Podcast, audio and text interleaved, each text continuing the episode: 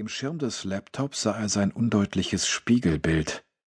Ein transparentes Gesicht, gefangen hinter dem Wortdickicht. Wenn er mit dem Einfallswinkel des Lichts spielte und den Kopf um ein paar Grad nach vorn oder nach hinten neigte, konnte er dem Phantom räumliche Tiefe geben.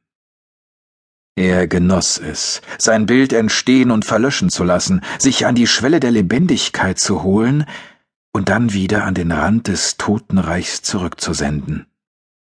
Er hob die rechte Hand und klopfte sich mit der Zeigefingerspitze auf die Mittellinie der Oberlippe, während er las, was er heute bereits geschrieben hatte. Wir sind nicht wie andere Berufstätige. Während einer Leerlaufphase können wir kein Baseballtraining machen, um unseren Schwung zu behalten, oder Fachzeitschriften lesen, damit wir auf dem aktuellen Stand bleiben. Man verliert das Gespür für einige Dinge. Vor allem aber verliert man das Gespür für die Angst seines Gegenübers. Hinter ihm war ein feuchter, erstickter Laut zu hören. Von jeher war er der Meinung, dass Angst die Menschen wie Tiere klingen ließ, dass es Ähnlichkeiten gab zwischen dem gepressten Schrei eines hilflosen, verängstigten Menschen und dem Jaulen eines verletzten Hundes oder eines Bären, den die Stahlzähne einer Falle packten. Er drehte sich nicht um. Er entschied noch ein wenig zu warten. Wie seltsam, dachte er. Im Moment erschien alles Messbare, alles Quantifizierbare, der Anlass, seine Rolle, die notwendigen Fertigkeiten und Werkzeuge, mehr oder minder gleich geblieben als wäre nur ein Tag verstrichen und nicht zehn Monate voller Operationen und Regeneration. Doch hier in diesem Kreuzpunkt der Zeit zu sitzen und diesen Neuanfang zu erleben, wenn es möglich gewesen wäre, eine Röntgenaufnahme vom Gefühlszustand eines Menschen zu machen und sie mit einer solchen Aufnahme von sich zu vergleichen, die vor den Ereignissen des 4. Juli gemacht worden war, so hätten beide, da war er sich sicher, nur wenige Ähnlichkeiten gezeigt.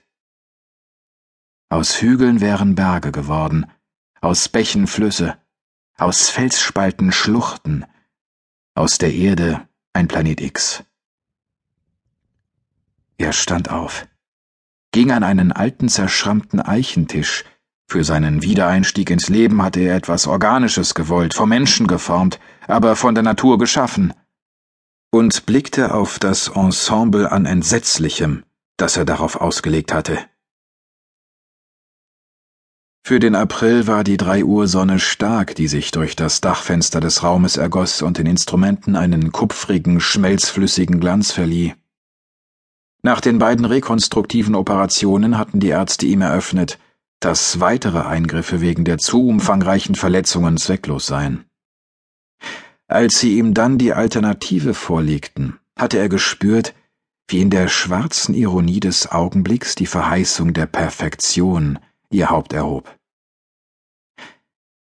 Man würde ihn erneuern, und auch sein Inneres wollte er neu gestalten.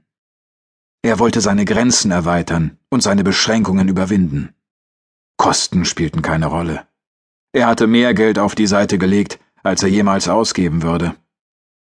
Sobald seine Umwandlung abgeschlossen war, gab es keinen Schmerz mehr, der zu groß war, um ihn zu ertragen. Er hatte den Vorgang dokumentiert mit zwei Kameras, damit ihm kein Detail entging.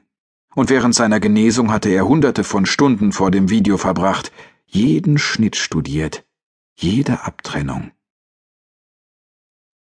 In den Monaten nach der Operation hatte er sich täglich nur zwei 50 Milligramm Fentanylpflaster gestattet und sensorische Vorgänge mit solch qualvoller Intensität erlebt, dass sein Verständnis des physischen Leidens eine radikale Neuausrichtung durchlief, die dem Meisterwerk seiner Chirurgen gleichkam.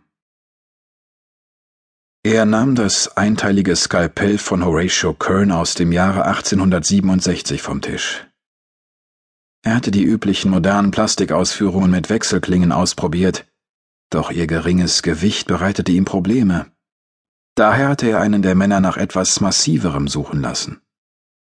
Der Ebenholzschaft verlieh Kerns Skalpell Gewicht und eine Griffigkeit, die ihn zufriedener stimmte. Zuerst hatte er an Kaninchen geübt, und nach Wiedererlangen der grundlegenden Fertigkeiten hatte er sich von einem nahegelegenen Hof ein Schwein bringen lassen.